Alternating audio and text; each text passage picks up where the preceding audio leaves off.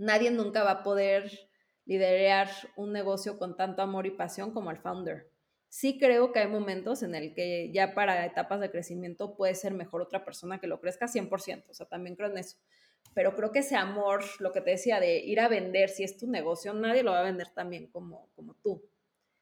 Em, entonces creo que ese es el foco más grande que, he hecho y, y, creo que lo, qué bueno que lo hice, o sea, me dio un súper aprendizaje y gracias a eso hoy impulso a muchas mujeres y se los platico y, y viendo hacia atrás digo, claro que tuvo que suceder para que hoy esté donde estoy. Mis queridos atraccionados, qué gusto verlos en un nuevo episodio de Tracción. Esta es una dimensión en donde conversamos con emprendedores, inversionistas y expertos en growth para aquellos locos y obsesionados por idear, lanzar y escalar empresas de alto impacto. Yo soy su anfitrión, Víctor Cortés, y tú estás por entrar en tracción. Hoy, mis queridos atraccionados, tenemos la fortuna de platicar con una de las emprendedoras e inversionistas mexicanas que más impacto han generado en el ecosistema. Débora Dana es cofundadora y CEO de Canasta Rosa, un marketplace para que emprendedoras y ahora emprendedores puedan conectar con un público de consumidores interesados por productos artesanales, personalizables y de alta calidad. Débora también es cofundadora y ex CEO de Kiwi Limón, así como del fondo Soldiers Field Angels e incluso de la ASEM o la Asociación de Emprendedores de México. Platicamos sobre contenido, cómo crear y crecer un marketplace y los contrastes entre emprender e invertir. Así que vamos a la entrevista, pero antes quiero compartirles algo. En esta ocasión, en vez de patrocinadores, quiero comentarles que estoy lanzando una audioserie en Vic que se llama La cultura del streaming. Va a salir el 28 de este mes, mayo, para que vayan a escucharlo. La liga para registrarse en Vic se las dejaré en la descripción del episodio. Ya estamos en vivo y de regreso con Débora. Eh, Débora, hice una breve intro tuya de tu trayectoria, eh, pero me gustaría que me lo contaras tú. Si tuvieras que describir Canasta Rosa y Kiwi Limón en dos tweets, ¿cómo lo harías? Mira, Canasta Rosa es la plataforma para apoyar a los micro y pequeños emprendedores para que creen y lancen su negocio digital. Empezamos con las mujeres emprendedoras, eh, nos dimos cuenta que el mercado que nos necesitaba era mucho más grande y por eso hoy son micros y pequeños. Y Kiwi Limón es el sitio social número uno de recetas de cocina en español del mundo. Del mundo, eso no me la sabía. Ok, bueno, vamos a profundizar en cada una de esas cosas, pero para generar un poquito más de contexto alrededor de tu trayectoria profesional, Cuéntanos un poquito más cómo te has desarrollado para llegar hasta donde estás hoy en día. Pues mira, creo que yo siempre he sido muy apasionada eh, de buscar resolver problemas. Eh, creo que en mi vida profesional desde un inicio estuve muy en contacto con oportunidades dirigidas hacia las mujeres emprendedoras entonces, eh, mis primeros trabajos, eh, yo trabajaba en Procter Gamble y me tocó trabajar mucho eh, alrededor de mujeres y, de las faltas de canales para llegar a esas mujeres. Y de ahí nació ese primer problema que quise atacar, que, que fue Kiwi Limón, porque no había medios digitales en español que le hablaran a la mujer. y creo que más tarde volvió a suceder ese mismo tema de la mujer, donde vi una gran oportunidad para una plataforma que fuera más flexible, para que las mujeres emprendedoras pudieran vender en línea y resultó que esa flexibilidad, como te comentaba, la necesitaban muchos emprendedores. Pero entonces otra vez creo que fue mi pasión de cuestionar cosas como son eh, y de buscar mejores soluciones. ¿Y cómo fue que encuentras esas oportunidades? Es decir, en Procter Gamble estabas en marketing, ¿fue la dificultad de no encontrar un medio para llegar a ese mercado? ¿O, cómo te diste cuenta, por ejemplo, en el caso de Kiwi Limón, que hacía falta algo, algo así? Sí, mira, en Kiwi Limón justo yo llevaba un medio que creó Procter para hablarle a la mujer, porque no había, ¿no? Entonces, creo que yo veía las marcas, eh, estaba en el departamento de marketing y veía las marcas que tenían ese problema y vi cómo lo resolvió Procter pero me di cuenta que, el problema ahí seguía, ¿no? O sea, el tener un medio patrocinado por una marca al final no era la, mejor solución. Em, y entonces yo siempre fui muy apasionada de los medios eh, y decidí por eso entrar a entender un poquito más el problema, la magnitud. Eh, trabajé en Grupo Editorial Expansión, donde entendí un poquito más al respecto y ya con eso me, me lancé. Creo que igual en Canasta Rosa eh, yo estaba en un ámbito donde me llegaban todas esas voces. Eh, yo manejaba un fondo de capital privado y me tocaba darle mucha mentoría a mujeres emprendedoras y las escuchaba y oía sus problemas constantemente. Entonces fue cuando otra vez nació esa inquietud de tengo que resolver esto porque mucha gente tiene ese problema. Totalmente de acuerdo. Y qué interesante eso que mencionas de Procter haciendo su propio medio. La verdad es que yo, yo no estaba al tanto de eso.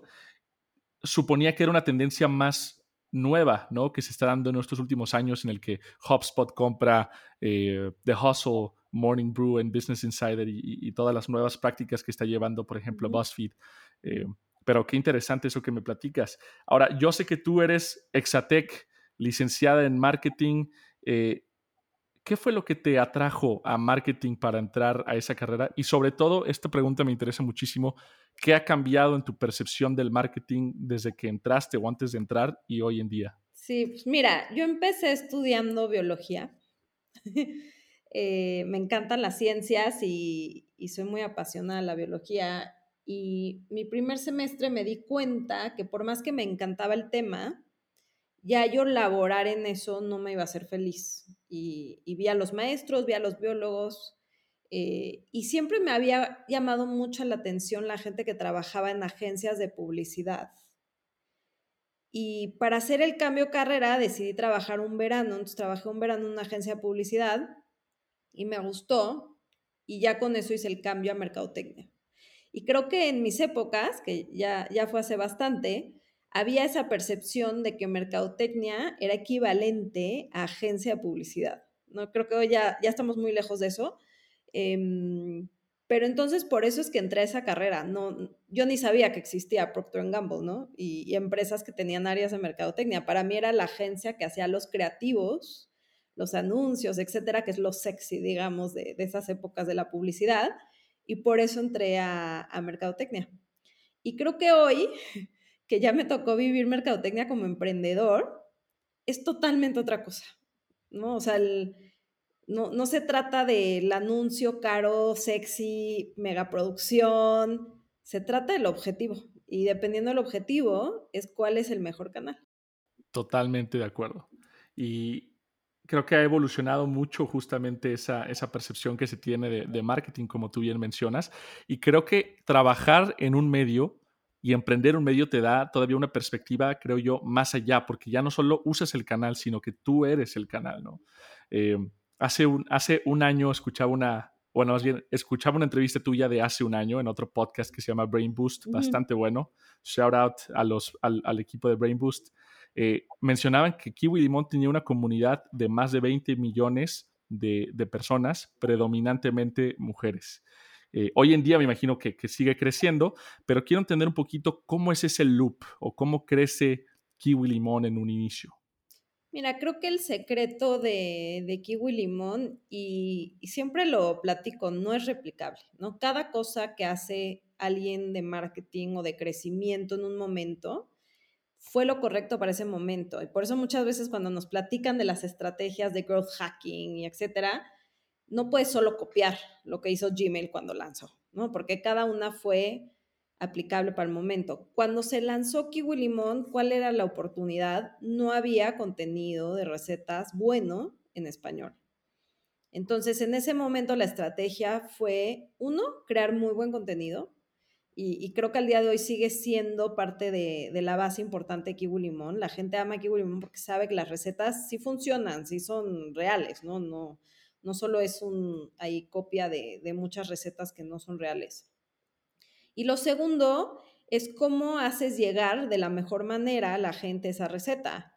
Y ahí en Kiwi nos enfocamos en tres cosas. La primera fue SEO, que si alguien busca en Google cualquier receta cocina, eh, kiwi limón esté hecho de la manera correcta para que la receta de kiwi fuera la primera que te aparezca. Y creo que al día de hoy eso sigue siendo cierto, ¿no? Lo segundo fue una estrategia inteligente de marketing pagado, a que si alguien buscaba una receta igual, eh, saliera kiwi limón, pero de una manera que no nos costara mucho. Y la tercera, creo que fue cuando empezaron a nacer los contenidos que ya viven en redes sociales en vez que en el sitio. Esa adaptación que hizo Kiwi, que muchos medios no lo hicieron bien o no lo hicieron a tiempo, y así fue de los primeros medios en crear buen contenido para Facebook y lo ayudó a crecer y posicionarse rápido en Facebook. ¿Y por qué repito? En ese momento se pudo y no se puede solo copiar eso, porque hoy ya hay tanto contenido en, en Facebook que si quisieras hacer eso hoy ya no se puede, ¿no? fue una oportunidad que se dio en, ese momento. Estoy de acuerdo, estoy de acuerdo. Y de hecho platicábamos en otro, en otro episodio con, con Miguel McAllister de Merkeo, y es algo que mencionan mucho, ¿no? Que, que, que hay olas que tienes que aprender a surfear, que no necesariamente puedes simplemente hacer copy-paste. Y hay tres temas que quiero desglosar de esa respuesta que me acabas de dar, pero vámonos por partes. Entonces, hay un, hay un loop muy interesante que veo yo en cuestión de contenido, ¿no? Eh, primero, ustedes comenzaban a, crear contenido editorial que se viralizaba en redes sociales. Em, ¿Cómo lograban eso? O sea, ¿cuál era la clave para garantizar, si es que se puede decir así, que se, que viralizara la mayor parte de su contenido eh, editorial? Mira, creo que igual en su momento era el Secret Sauce y comparto lo que sé porque creo que hoy ya no es el Secret Sauce. Em, esa parte la llevaba mi socia, que era la directora editorial, se llama Lorenza Ávila, y lo primero era el, el gusto y el ojo que tiene ella. O sea, ella de verdad decía, yo sé que esta receta va a pegar bien por tal, tal y tal, acompañado ya de conocimientos internos que empezamos a tener de qué palabras, qué recetas eh, llamaban más a la población y eso lo vuelve mucho más viral. Al final, eh, creo que hay dos factores importantes en esos videos. Uno es que sea un tema de interés y eso hay muchas herramientas hoy que puedes usar para tenerlo si es que no tienes la data propia. Y lo segundo, que eso creo que hoy lo seguimos usando muchos, es ese magic moment, ese momento mágico del video que hace que lo quieras compartir. Y eso el momento en el que partes una rebanada, el momento en el que sale un chorreado o se abre algo, hoy lo seguimos usando para muchas cosas. Ese magic moment, creo que el primero en usarlo fue Tasty. Em, y BuzzFeed lo usaba mucho, pero lograba la acción que quieres, que es que la gente diga, wow, lo voy a compartir porque miren qué padre está esto. Sin duda. Y la verdad, tengo que admitirlo aquí, yo soy un gran fan de los videos de cocina. No cocino nada, pero me encanta verlos. O sea, veo, tengo, todo mi TikTok está lleno de esos videos. Eh, por otro lado, algo que también veía mucho y que mencionaste ahorita, que es el, el tema de SEO, ¿no? Y mencionaste en ese mismo podcast que parte del contenido que creaban era generado por usuarios, user generated content. ¿Cómo le haces entonces? Bueno, obviamente para la audiencia, es súper importante dejar claro aquí que User Generated Content es una forma muy escalable ¿no? De, crecer a través de SEO, porque ya no es tu propio equipo el que lo está creando, sino los usuarios. Pero ¿cómo incentivas a las personas para que creen ese contenido y lo compartan a través de tu plataforma? Creo que eso me parece súper interesante. Sí, pues mira, creo que cualquier plataforma que le da voz a la gente, si se la da de la manera correcta y es fácil de usar, lo va a exponenciar. O sea, ahí permitimos que la gente pudiera publicar sus recetas. Eh, eso ya tiene un valor enorme, ¿no? Y que pudieran compartirla con sus amigas, porque antes si querías compartir una receta, pues ahí te ponías a escribir la mano y la, tarjetita index del recetario y se las mandaba, o sea, era un rollo. Entonces, creo que uno sí era una herramienta y le daba voz a la gente a que compartiera sus recetas. Y luego le fuimos agregando como valor agregado. Entonces, si tú subes una receta kiwi limón, por ejemplo, ya te salía la información nutricional. Es un valor agregado enorme que solo por subir tu receta kiwi ya te regresaba a ti. Em, entonces, creo que en general cualquier contenido user generated content, empecemos YouTube, o sea, contar que le des voz a la gente y sea fácil y amigable de usar, eh, de la manera correcta siempre va a ser exponencial. Y eso atado a SEO, Ahí lo importante es que desde atrás los fierros de la plataforma estén conectados correctamente para darle el push que merece ese contenido, ¿no? Si no tienes bien conectado los títulos, la descripción, etcétera, por más que te suban mucho contenido, nadie lo va a encontrar. Entonces, creo que sí hay una parte muy importante ahí de fierros tecnológica, eh, que si no está, por más que crees mucho contenido, no podría suceder. Sí, totalmente de acuerdo. Eh, entonces mencionas que el lado técnico es súper importante. Eh, es algo que vemos repetidamente en la industria a los marqueteros nuevos, ¿no? Que les interesa mucho el conocer siempre la parte técnica de las herramientas que usan. Pero hay algo muy interesante aquí que a mí me llama la atención y es que todo lo que hacían, tanto contenido en redes como contenido para SEO, tenía el entendimiento fundamental de las personas, ¿no? Saber qué les iba a gustar para que compartieran, en qué momento del video, eh, cuál es ese aha moment, como bien mencionas. Entonces, ¿cómo puede alguien desarrollar esa sensibilidad para entender a las personas y saber qué necesitan, qué crear, que van a, que van a incentivar que les guste el producto, que lo compartan? ¿Qué nos puedes platicar de eso? Mira, creo que ahí, y hoy lo veo también con la comunidad de Canasta, porque muchas suben contenido a redes y, eso es lo que a veces define sus ventas. Eh, la verdad, lo más importante es ser estructurado con prueba y error y documentar. O sea, si logras poder subir muchos videos al mes, el solo tener la estructura correcta para tener la data y analizar qué sí se mueve y qué no y por qué, con eso tú ya vas creando tu propia base de datos con tus followers y ya empiezas a entender qué es lo que más les gusta.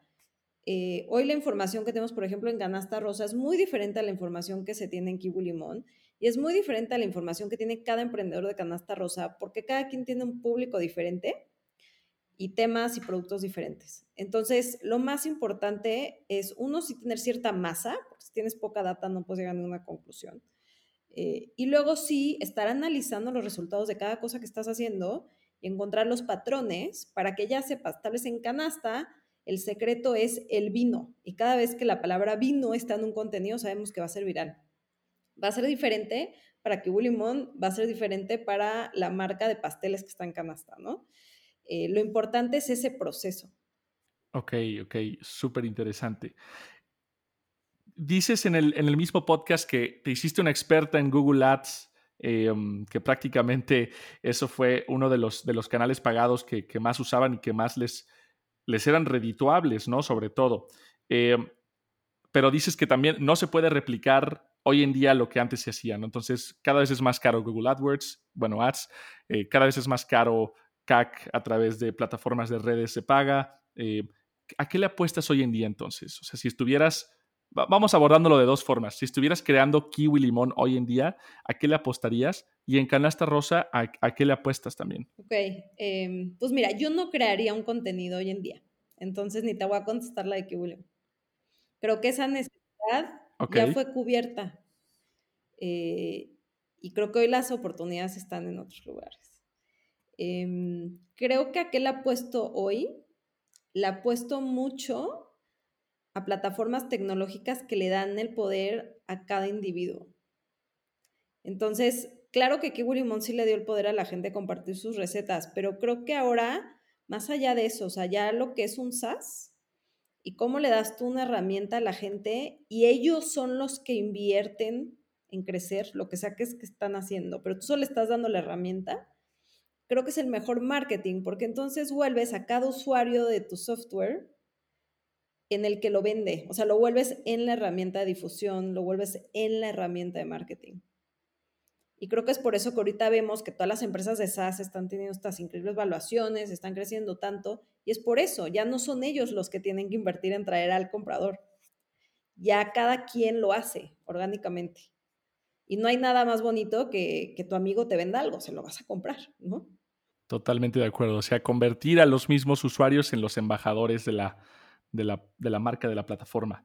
Eh, ok. Me, entró la curiosidad ahorita.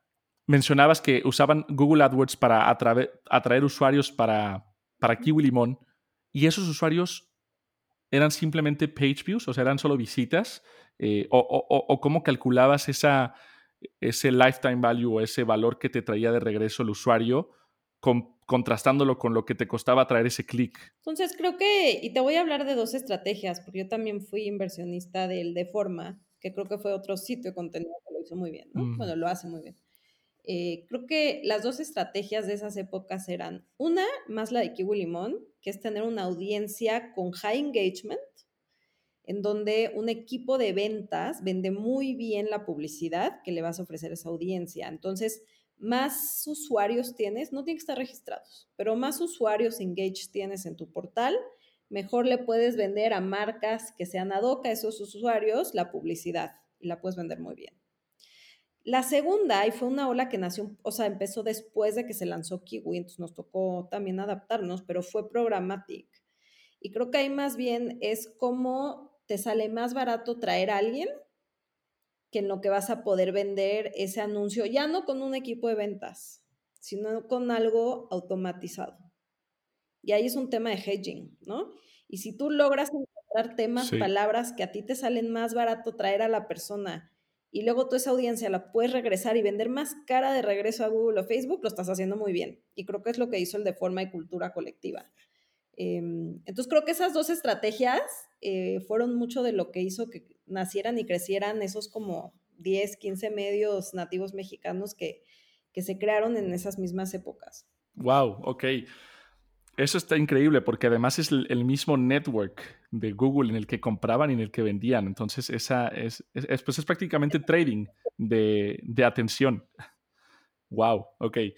Eh, mencionabas que su primer modelo de negocio pues era la publicidad y sé que uno de sus clientes principales fue eh, Filadelfia y marcas de cocina eh, bastante grandes que apostaron en ustedes. ¿Cómo se vio ese proceso de, salir a vender y en qué punto empezaron a, decidir vender la publicidad? ¿Cuántos usuarios ya tenían o, qué tanto tienes que crecer esa plataforma de contenidos antes de decir, sabes que ya es hora de, ir a vender a un, cliente y que le parezca atractivo? Claro, eh, y sabes que ahí yo aprendí, yo no sabía vender, nunca me interesaron las ventas y si quieres ser emprendedor vas a vender, porque nadie vende mejor su negocio que, el dueño, ¿no? Eh, toda el área de ventas me tocó empezarla yo, literal, o sea, a buscar contactos en agencias, en marcas, irme a sentar, que no me atendieran, la cantidad de veces que me dejaron plantada. Todavía me acuerdo y me daba coraje, pero bueno, era otra vez al día siguiente, ¿no? Porque eso dependía que, que funcionara el, modelo de negocio. Eh, ese primer caso que comentas me encantó porque nosotros hicimos Kiwi con una agencia y esa agencia llevaba la marca de Mondelez. Entonces, desde que empezamos Kiwi, les ofrecimos poner su publicidad de manera gratuita hasta que llegáramos a cierta cantidad de usuarios, eh, solo para que también nuestro sitio se viera más formal y luego ya que nos empezaron a pagar. Entonces, por eso fueron el primer cliente, porque hicimos ese deal eh, y yo siempre lo recomiendo mucho porque nos abrió la puerta con un súper cliente, eh, pero además le dio más seriedad al portal.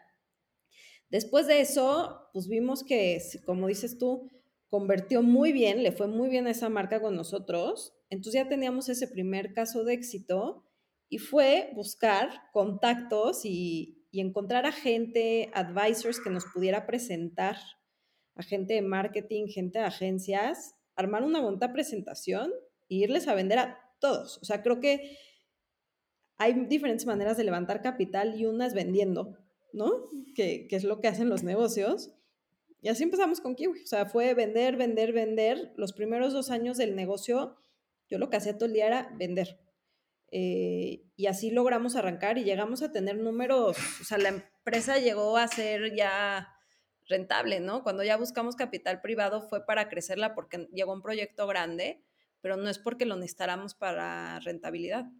Totalmente. Y algo que, eh, digo, yo tuve un medio anteriormente también y sé que vender es de las cosas más humbling, ¿cómo decirlo? O sea, es, es, un baño de, es un baño de humildad, porque vienes con, este, con, vienes con esta atención que te están prestando tantas personas por ser un medio, eh, y en el momento en el que tienes que salir a vender una marca es bueno, ¿y por qué tú, no? Sobre todo cuando ya existen alternativas tan sofisticadas como, como, las, como las plataformas de redes sociales.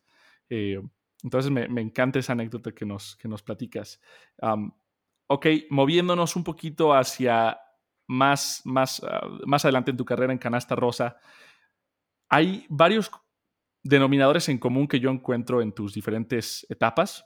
Uno obviamente es el apostarle al mercado femenino. eh, pero creo también que el tema de marketplaces, y aunque quizá Kiwi Limón parece un medio y no parece un marketplace, el hecho de que creaban contenido los usuarios para que otros usuarios lo consumieran, pues puede ser considerado un marketplace en sí, ¿no? Entonces, eh, aquí en Canasta Rosa obviamente es mucho más evidente. ¿Cuál crees tú que es la clave para crecer un marketplace? ¿Y, qué contraste ves con el crecimiento de, de una plataforma como Kiwi Limón? Pues mira, creo que me ha tocado aprender mucho porque van cambiando, va cambiando lo que te rodea, el entorno. Obviamente tuvimos un año de muchos cambios eh, y empiezas a entender cuáles son esas bases para que sea exitoso lo que estás haciendo. Eh, y creo que lo primero es, tiene que, tienes que estar 100% alineado con el que va a usar tu servicio, tu marketplace, tu valor agregado, lo que sea porque si no, solo te van a usar para la primera, ¿no? O sea, el, caso de canasta.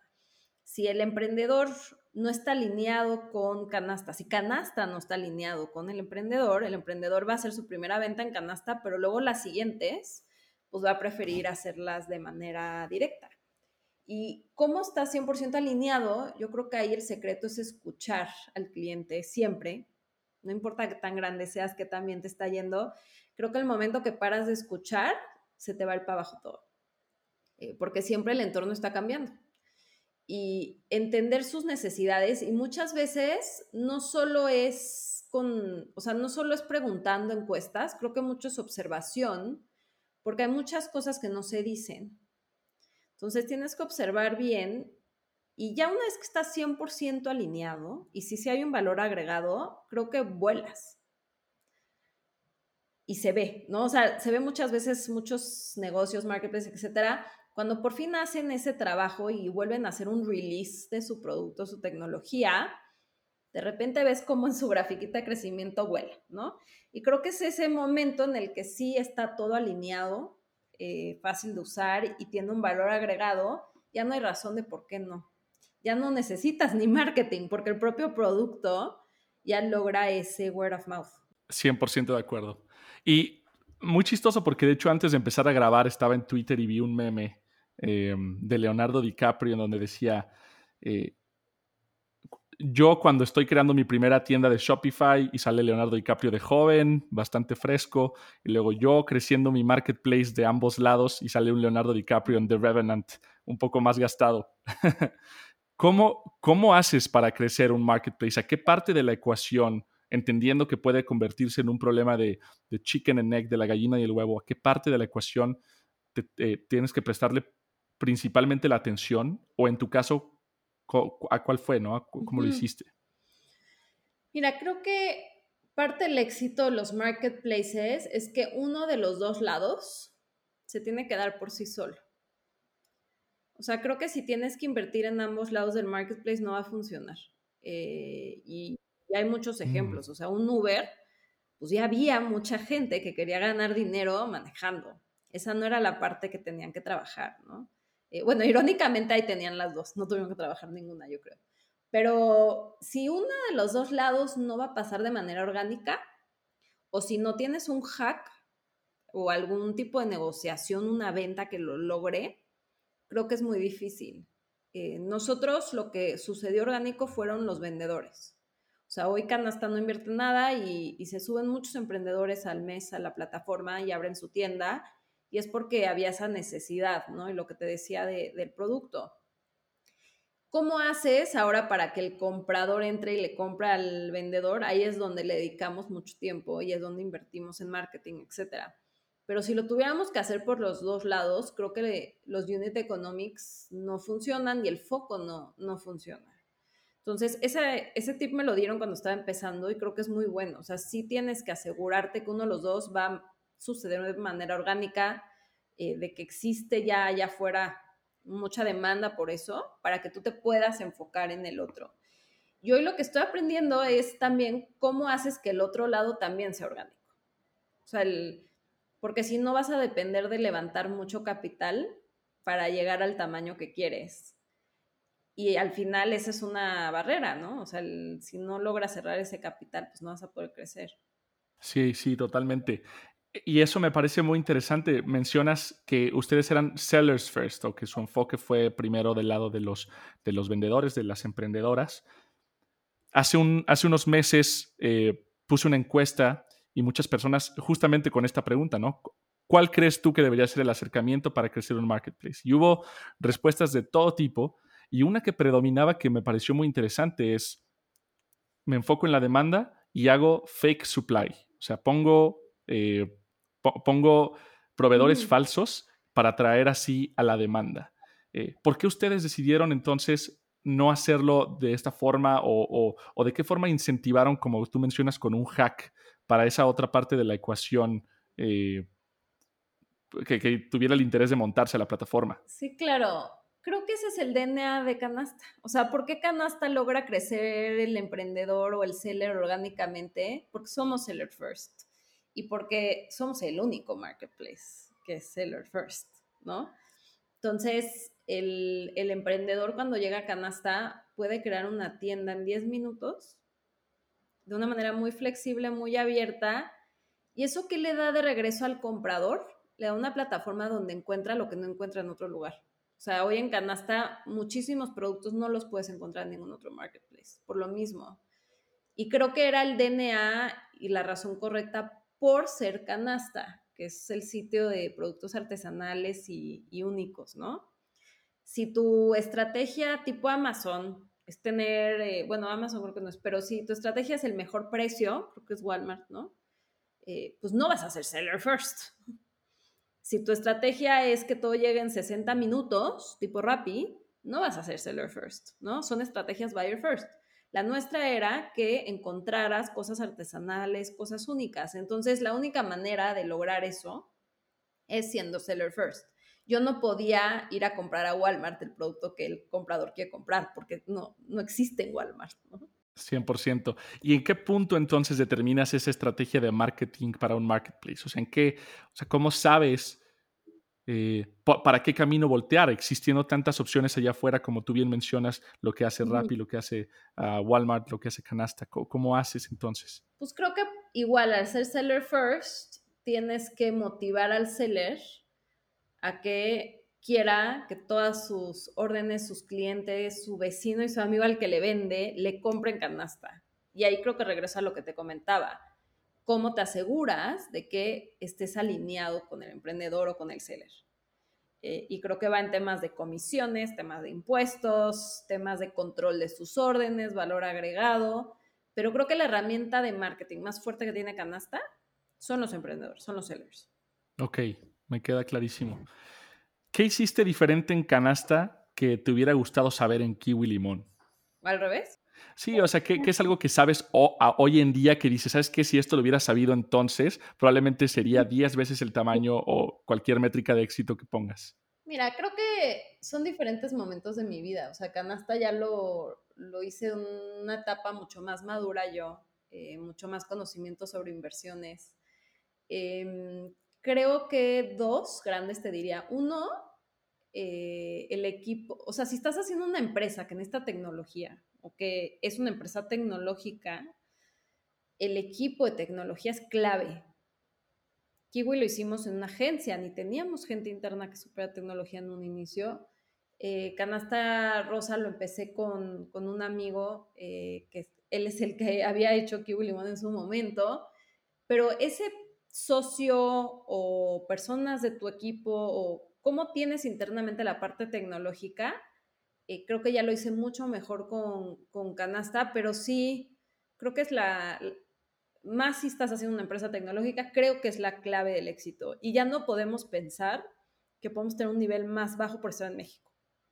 Creo que antes existía ese tabú y no es cierto, ¿no? O sea, ya hay un, ya hay gente tan buena, hay tantas empresas internacionales que vienen a desarrollar a México que por qué los startups mexicanos no tienen mejor talento tecnológico no hace sentido.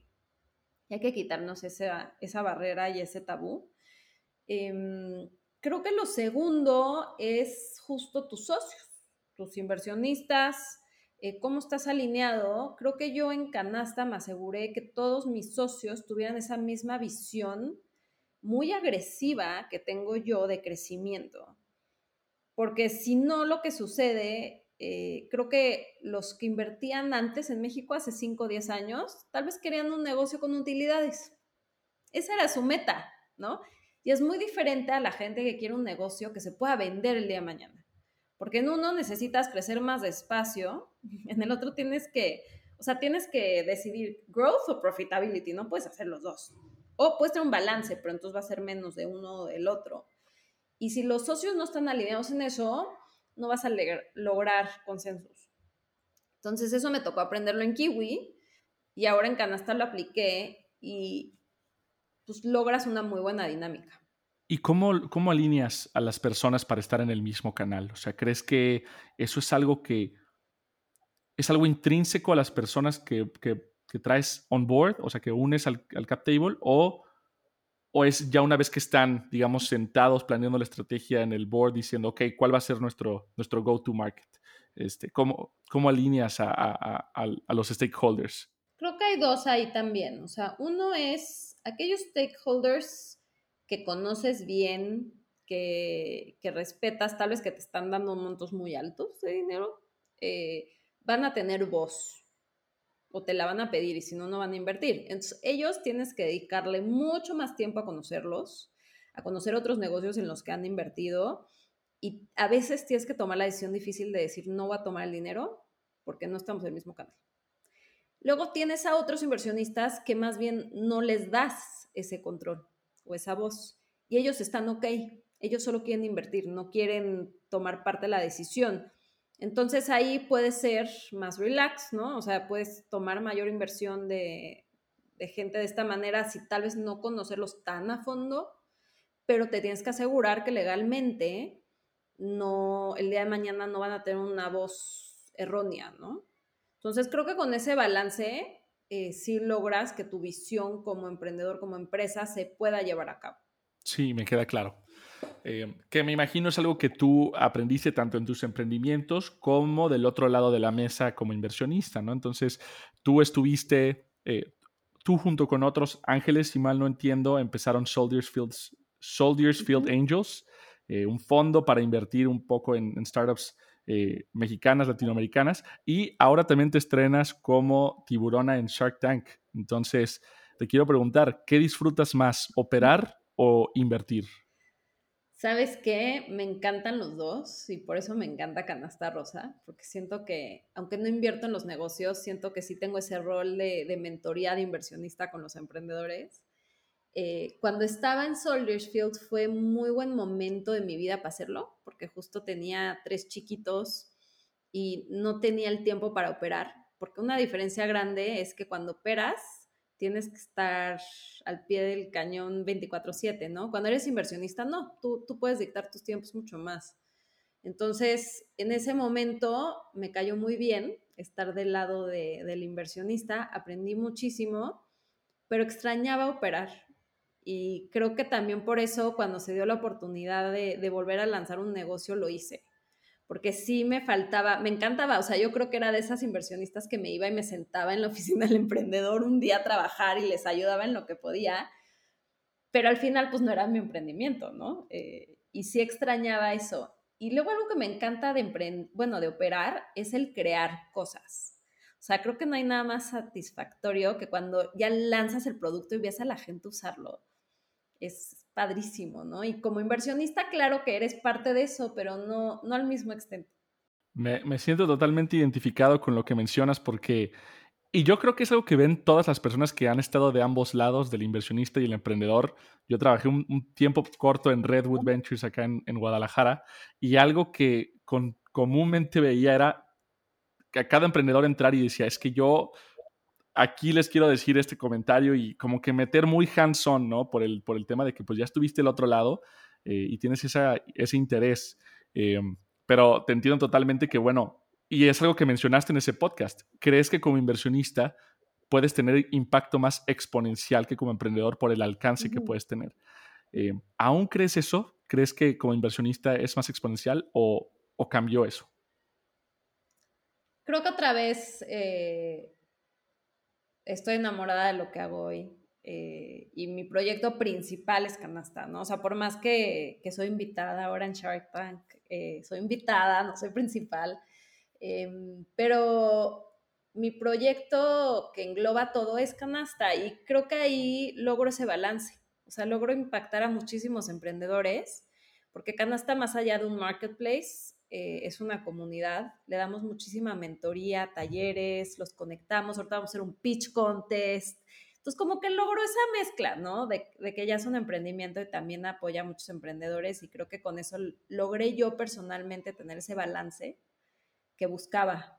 Em, entonces, pues creo que sí se puede. O sea, al final tu fondo también puede ser un emprendimiento. 100%. Ok, dos últimas preguntas. ¿Cuál dirías que es tu más grande fuck up o, o fracaso en ese sentido? Uf, tengo miles. y, creo que siempre le digo a la, gente, ¿no? Por eso dice que una de las cualidades más importantes de los emprendedores es resiliencia. Es cómo reaccionas cuando tienes ese foco. Em, mira, creo que en Kiwi, un foco que tuve es que yo me, yo era muy chiquita y acaba de ser mamá y me castigaba mucho porque pensaba que necesitaba un hombre CEO, porque pues yo era mamá y mujer y necesitaba un hombre que pudiera estar 24 horas del día enfocado en el negocio y buscamos a un CEO y queríamos que fuera hombre. Yo ahora veo hacia atrás y digo, o sea, nunca más puedo pensar así, no puedo permitir que ninguna mujer piense así, porque puede ser igual de buena, igual de exitosa, hasta mejora, ¿no? Si es tu proyecto y tú lo amas, eh, y el que también seas mamá o que seas mujer, no, no define eso. Em, entonces, creo que ese fue un muy buen aprendizaje y trato de comunicarlo mucho para que las mujeres no piensen eso, porque no es verdad. Em, nadie nunca va a poder liderar un negocio con tanto amor y pasión como el founder sí creo que hay momentos en el que ya para etapas de crecimiento puede ser mejor otra persona que lo crezca 100%, o sea, también creo en eso. Pero creo que ese amor, lo que te decía de ir a vender, si es tu negocio, nadie lo va a vender también como, como tú. Em, entonces creo que ese es el foco más grande que, he hecho y, y, creo que lo, qué bueno que lo hice. O sea, me dio un súper aprendizaje y gracias a eso hoy impulso a muchas mujeres y se los platico y, y viendo hacia atrás, digo, claro que tuvo que suceder para que hoy esté donde estoy. Sí, totalmente. A mí, me pasa mucho que, y sobre todo cuando estás, cuando estás como, como inversionista viendo a los emprendedores, desde la teoría tú puedes ver las cosas en las que la están regando y dices, quizá yo no lo haría así, pero cuando estás en el juego es mucho más difícil tener esa, eh, digamos que esa templanza. Entonces entiendo que a veces tienes que cometer errores para realmente aprenderlos. Em, Perfecto. Eh, Débora, último, ¿qué libro nos recomiendas? Si puede ser sobre marketplaces, marketing, growth, mejor, pero si no, en general, ¿cuál te ha cambiado la vida? Mira, el mejor libro de, de marketplaces y growth creo que lo voy a tener que escribir yo algún día. Te voy a ser sincera, lo que tuve que dejar para poder ser mamá de cuatro y trabajar es que no llevo 10 años sin poder leer. O sea, claro que leo, pero muy poco y muy selectivo. Y no me pude echar libros de esto, lo tuve que aprender más bien a la trial and error y puros videitos y, lecturas de Google y Facebook, etcétera, pero no, no pude como que usar ahí muchos libros para, para mejorar eso. Eh, un libro que siempre lo digo porque de verdad yo siento que el que escribió ese libro está sentado junto a mí tantas veces. Eh, es Ben Horowitz, que escribió el libro de Hard Thing About Hard Things. Lo recomiendo muchísimo para cualquier persona que quiera emprender. Y su blog eh, es buenísimo. Ahí tiene la segunda parte de ese libro también que se puede descargar de manera gratuita. Y hay muchos momentos difíciles de emprender que cuando los vivas, si leíste ese libro, de verdad vas a sentir que, que está sentado junto a ti. Es un gran libro. Y yo secundo esa emoción de de, el, de un libro escrito por ti en temas de growth marketplaces y cómo emprender siendo mamá. Eso me encantaría, bueno, yo no, yo no voy a ser mamá, pero me encantaría entender esa perspectiva. Eh, pues bueno, Débora, muchísimas gracias. Nuevamente a todos los atraccionados que nos escuchan. Eh, espero que este episodio les haya sido de mucho valor. Recuerden que pueden interactuar conmigo en Twitter como arroba Cortés H, Instagram y Twitter de Tracción, arroba Tracción-bajo. Débora, ¿a ti cómo te podemos encontrar? Mira, en Instagram como Débora Dana Oficial. Eh, el resto de mis redes son bastante privadas. Eh, y Twitter como Débora Dana Veda. Buenísimo. Pues ahí lo tienen. Y recuerden, yo soy Víctor Cortés y esta fue su dosis semanal de tracción.